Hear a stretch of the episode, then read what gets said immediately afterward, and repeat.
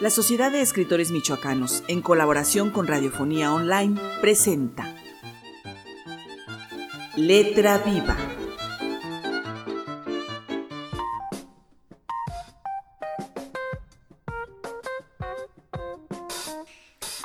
Hola, qué gusto reunirnos de nuevo en este espacio sonoro. ¿Cómo va su lectura por estos días? Hoy tenemos para ustedes un cuento de Edgar Omar Avilés y algunos poemas de Armando Salgado. También les comparto un cuento que escribí y aparece en la cuarta antología de escritoras mexicanas. Pasen a escuchar y les platico de cada uno. Así comienza Letra Viva.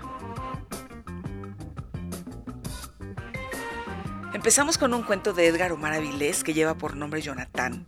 Es conmovedor y nostálgico y tiene esos toques de fantasía que nos hacen despegar los pies del suelo sin darnos cuenta.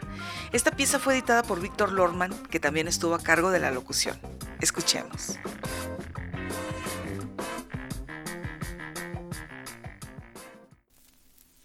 De Edgar Omar Avilés, Jonathan. Todas las butacas del teatro escolar están ocupadas. Tras el desafinado recital de guitarra y el torpe baile de tango, llega el momento de Jonathan, quien se presenta ataviado con una capa de terciopelo y sombrero de copa que envuelven más que vestir su cuerpo esmirriado como chorrito de agua. Siempre ha sido un chico solitario, retraído en sus libros y en sus fantasías. Es la forma en que lucha por la vida. Aquella presentación es un esfuerzo mayúsculo en la que insistió mucho en participar. A sus padres y a su hermano Bernardo no les quedó sino apoyarlo, sabiendo que en pocos meses ya no estará con ellos.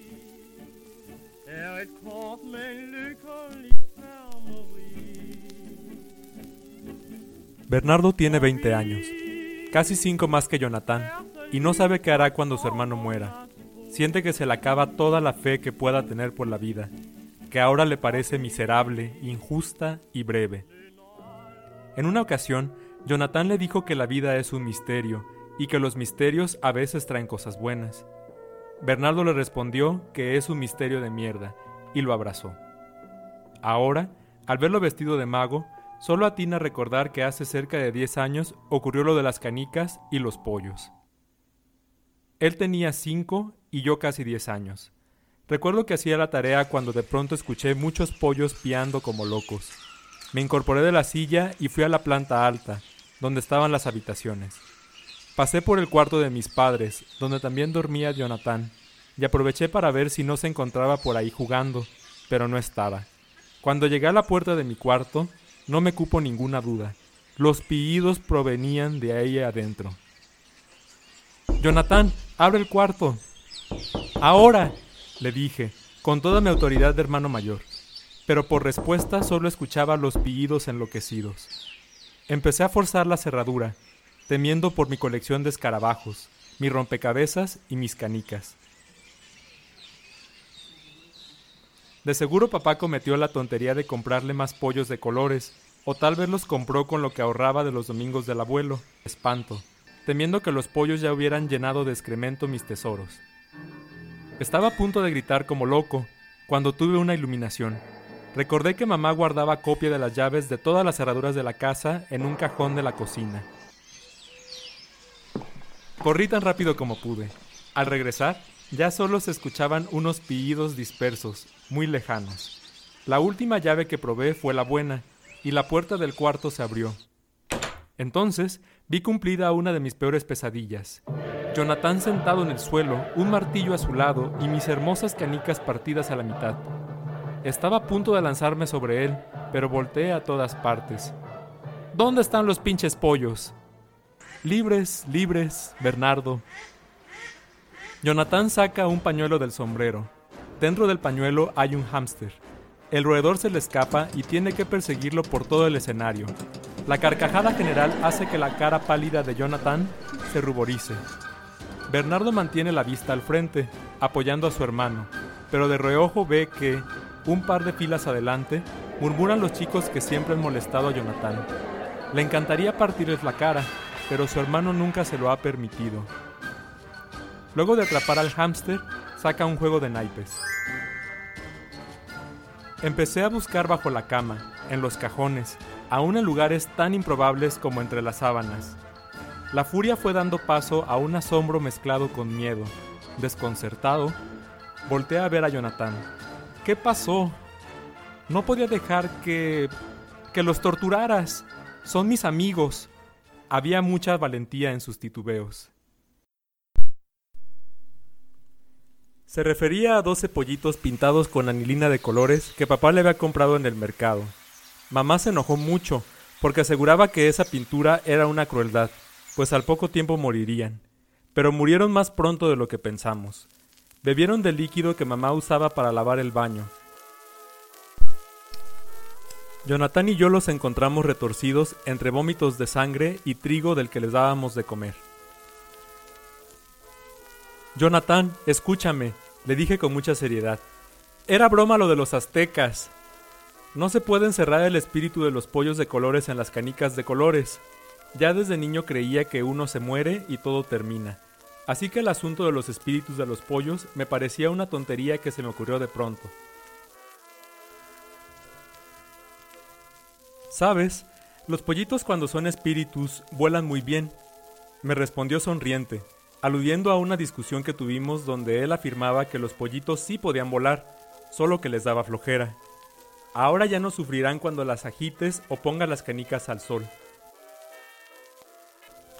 Los espíritus de Chloe, Brandy, Maguncio, Cerdoriclo, Platipus, Chiripa, Pico, Juanipo, Corazón de Topo, Tívoli, Memo y Varano se fueron agitando sus alitas, libres, volando por la ventana, piando bien contentos.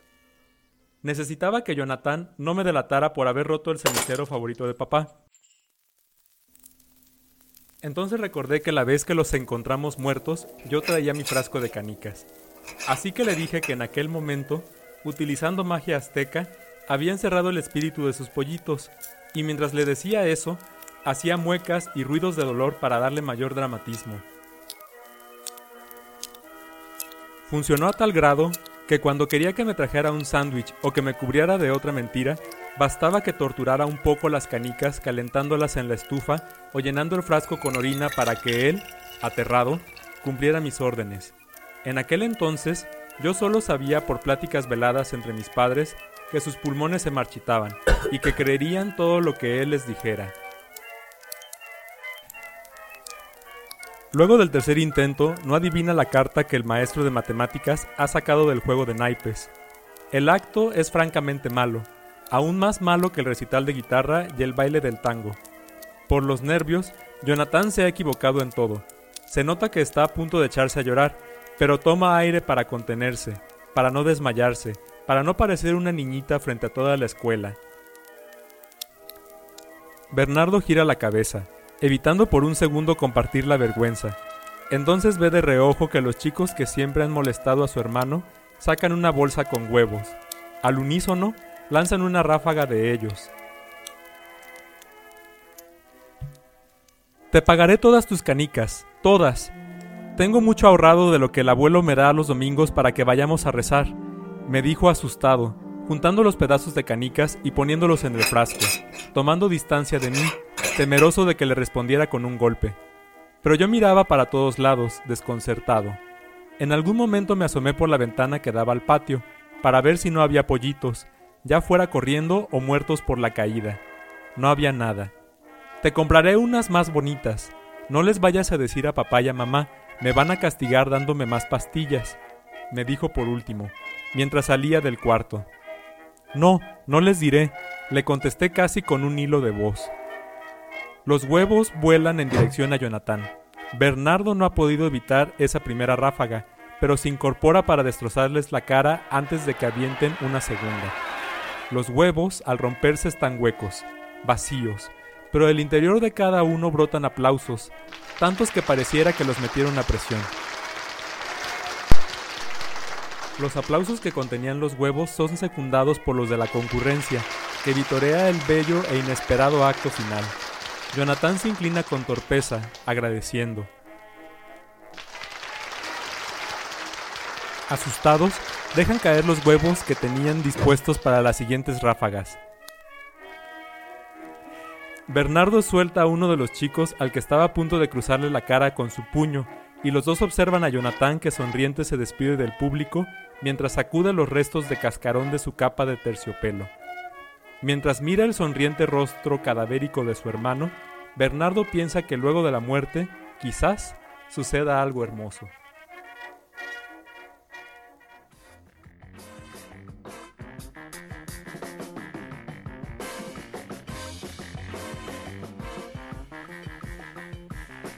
El próximo viernes 10 de diciembre en la ciudad de Morelia, Michoacán, se llevará a cabo la presentación del poemario Tierras Altas de Mato Grosso.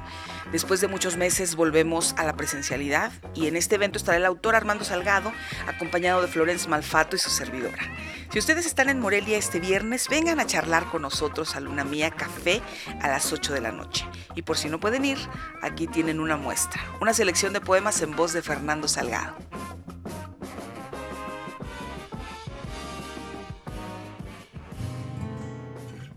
Armando Salgado, Uruapan, Michoacán, 1985.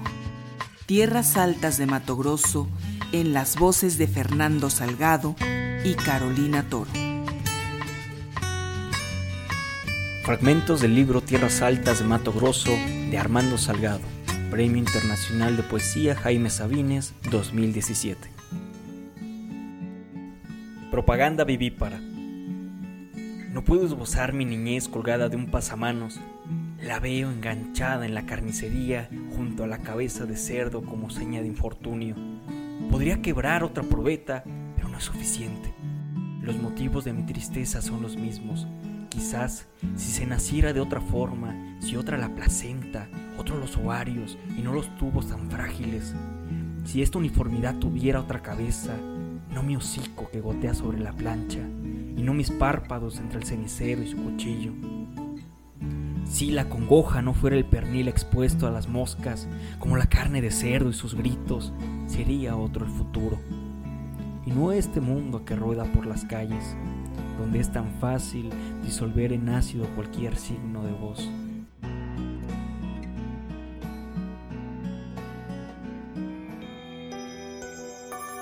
Historia del desasosiego. Pienso en los que se van. Algo dentro, un destino de niebla, me dice que no es motivo de tristeza, porque este aire, tan viejo y tan nuevo, el cual nos aclara el rostro, ha sido escrito desde otro lado, donde el cielo nunca duerme.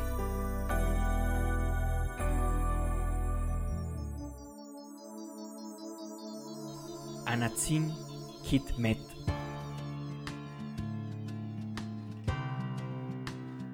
Supo que lo quemarían vivo y arrancó de su brazo toda la angustia, como jalando el hilo sin fondo de cualquier camisa rasgada. Acto de sedición negra. Se llevó la carne y no le importó. Jaló de tajo la línea roja de su brazo y salpicó toda su formación marxista. Su sangre estaba escrita en verso libre. 25 años de cárcel no le bastaron para extraviar su ideología vestida de sueños. Ante el desplome de sus joyas, quemó el panfleto de la fetidez. En la plaza todos aplaudieron al creer que era un ilusionista. Tesalónica nunca borró de sus mosaicos el olor a carne quemada.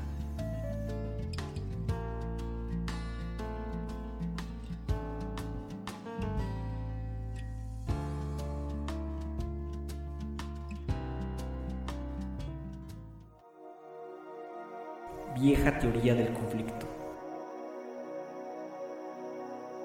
Mis manos, yendo de un lado a otro, chorreaban miedo.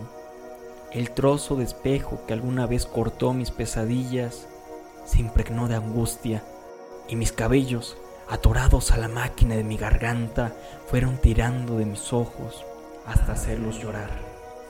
Es el patio de la desesperación. No solo los gallos corren decapitados en la primera plana del diario. Un sujeto se voló los sesos y la bocina del Volkswagen va de un lado a otro chorreando la nota. Consciente de que en la ranura del olvido todo se hunde, todo, contemplo la locura sin cabeza correr entre los sueños.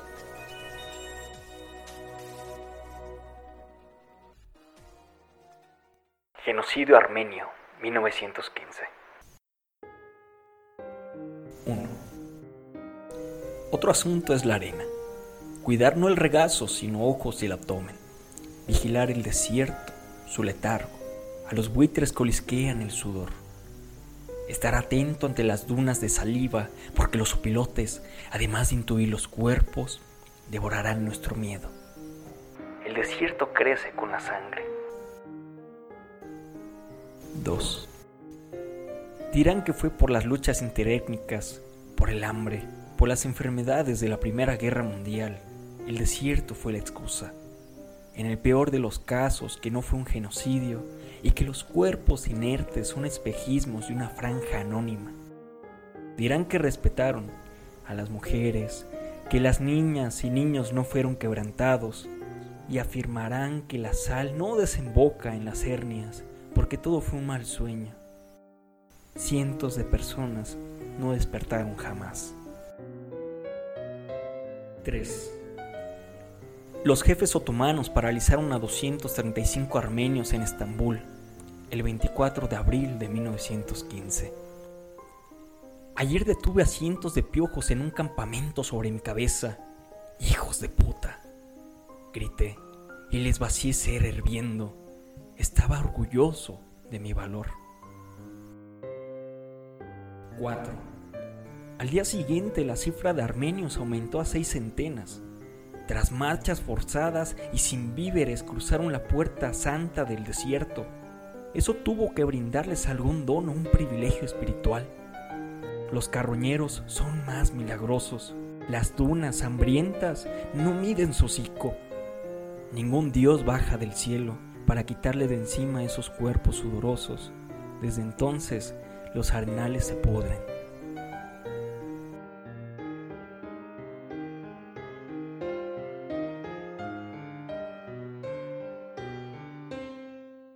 De coherencia. Podría llamarme Hans Peter Toskotsil y creer en un mundo mejor. No sin antes detienen a los tres sospechosos que abandonaron un camión frigorífico con los cuerpos de 59 hombres, 8 mujeres y 4 niños al este de Austria. Podría dudar sobre cualquier cifra, hasta la cantidad de humo en mi nariz es un espejismo. Ningún tabaco te consume, es el frío que no soportamos y que, al entrar a los pulmones, te muerde desde adentro. También podría dudar de la nevera en donde yacen mis creencias, junto a mi cuerpo desmembrado y el frío, envuelto con humo del tabaco. La normalidad es otro campo de exterminio. Si uno termina acostumbrándose a todo, ¿por qué rehuyo de los muertos que reposan en mi cama?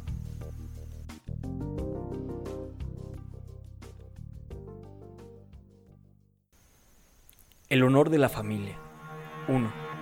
En el reino de los ciegos la fe es reina tuerta. 2. El tiempo la ha deformado y su calor va más allá del cuerpo. 3.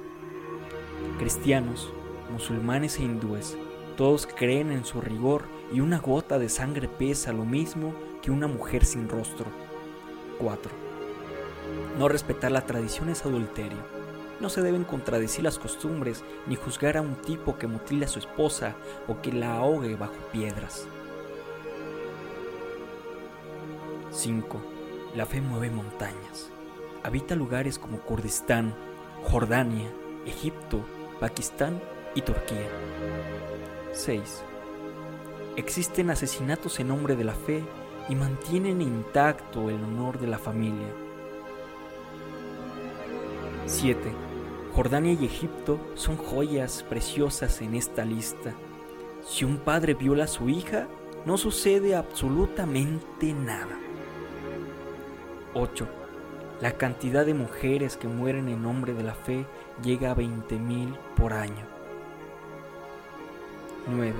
En Somalia, Aisha Dugulow, niña de 13 años, fue violada por tres hombres. Su familia la denunció y un tribunal la condenó a morir lapidada. 10. Deberían quemar los testículos de esos hijos de puta y hacer con las cenizas un becerro de oro. Es momento de no adorar la estupidez.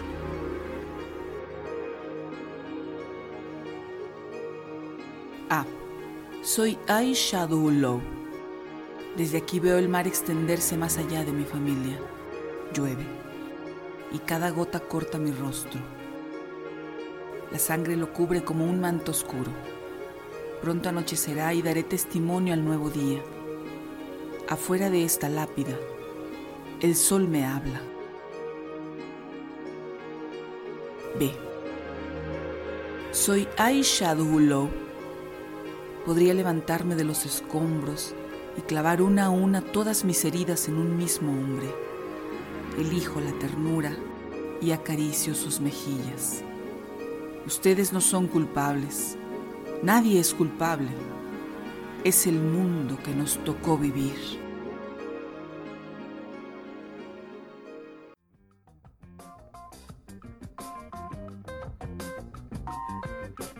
Ahora volvamos a la narrativa. Aquí va un cuento que escribí hace poco y acaba de publicarse en la cuarta antología de escritoras mexicanas. El libro se presentó el pasado domingo en la Feria Internacional del Libro de Guadalajara y está disponible ya a través de Amazon. Contiene 25 cuentos cortos y fue prologado por la escritora Liliana Bloom. Si ustedes no conocen aún el trabajo que el proyecto Escritoras Mexicanas ha hecho en los últimos años, visiten su página de internet y sus redes sociales. Dense la oportunidad de conocer la valiosa aportación de las mujeres en la literatura. Pero vamos con el cuento. Se llama Los Firmantes y lo escribí pensando en esas relaciones de cualquier naturaleza que ya no dan más, pero seguimos tratando de revivir. Aquí está.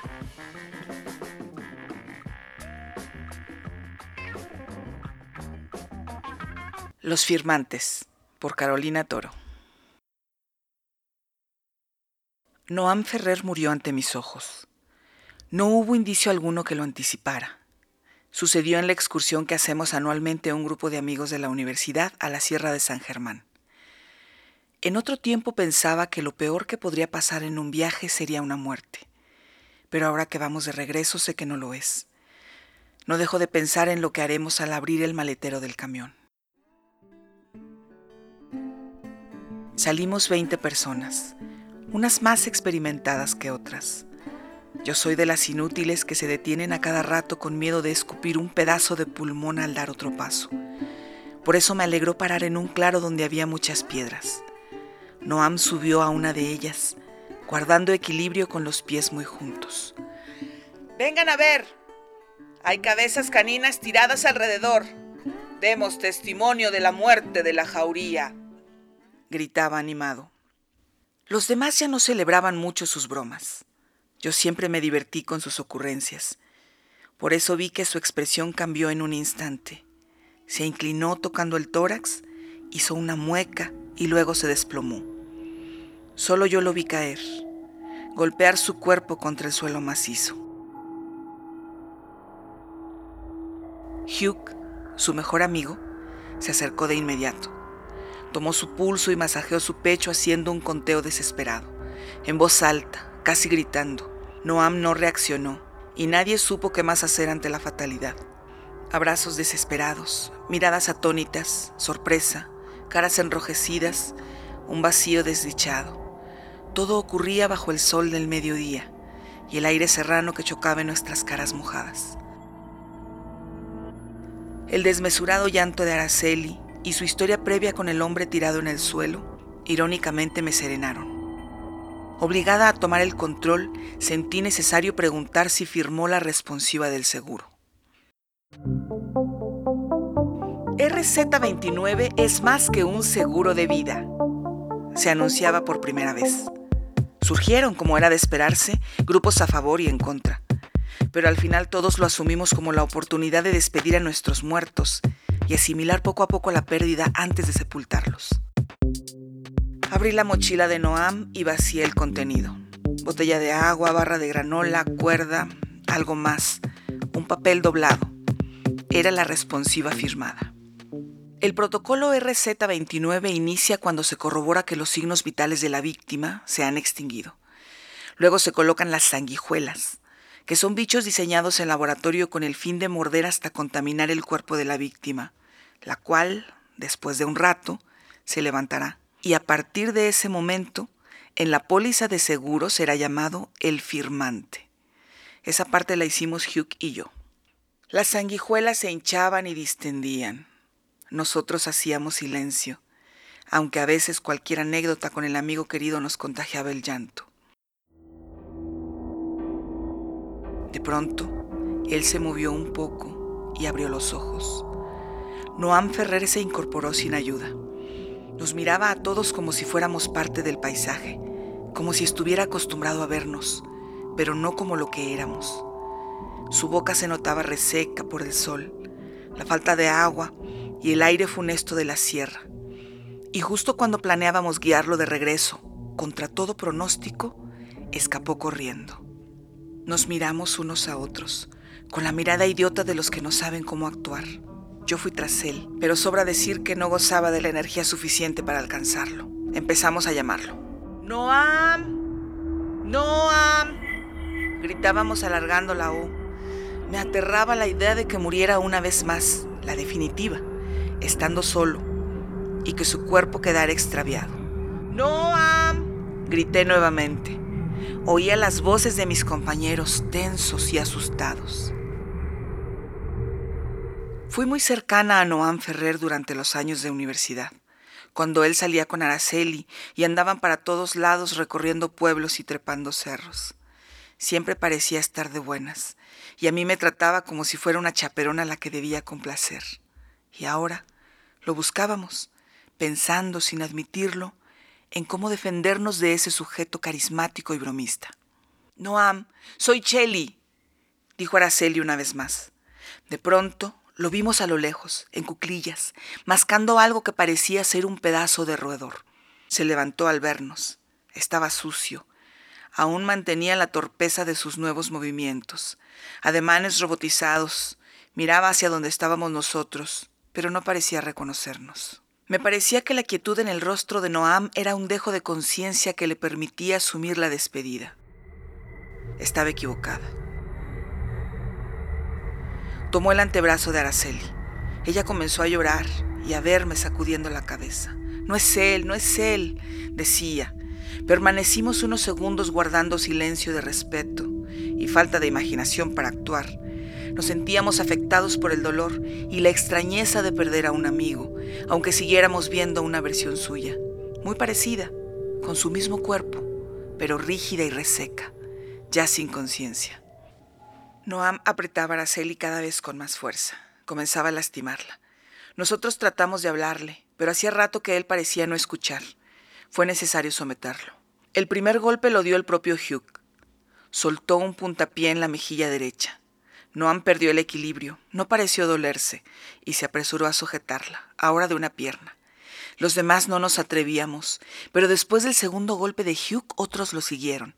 Araceli salió de su espasmo y pidió que pararan. Lo atamos con su propia cuerda y luego en el suelo inmovilizamos sus brazos, atamos sus tobillos, lo amordazamos.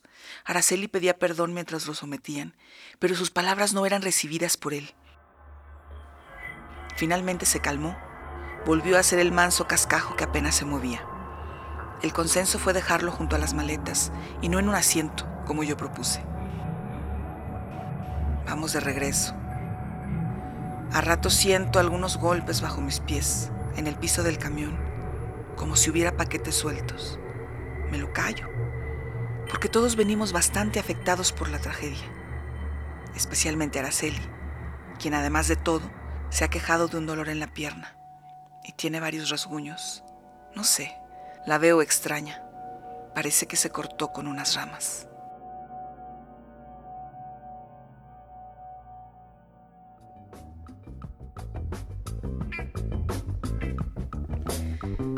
Nuestra percepción del tiempo está definitivamente sesgada. Siento que acabamos de iniciar y resulta que es hora de despedirnos.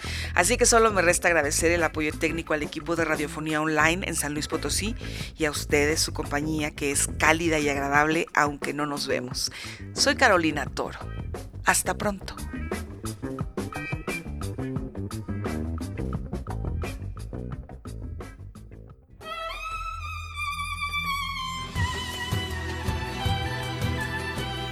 La Sociedad de Escritores Michoacanos, en colaboración con Radiofonía Online, presentó Letra Viva, un espacio de entretenimiento literario y experiencia sonora.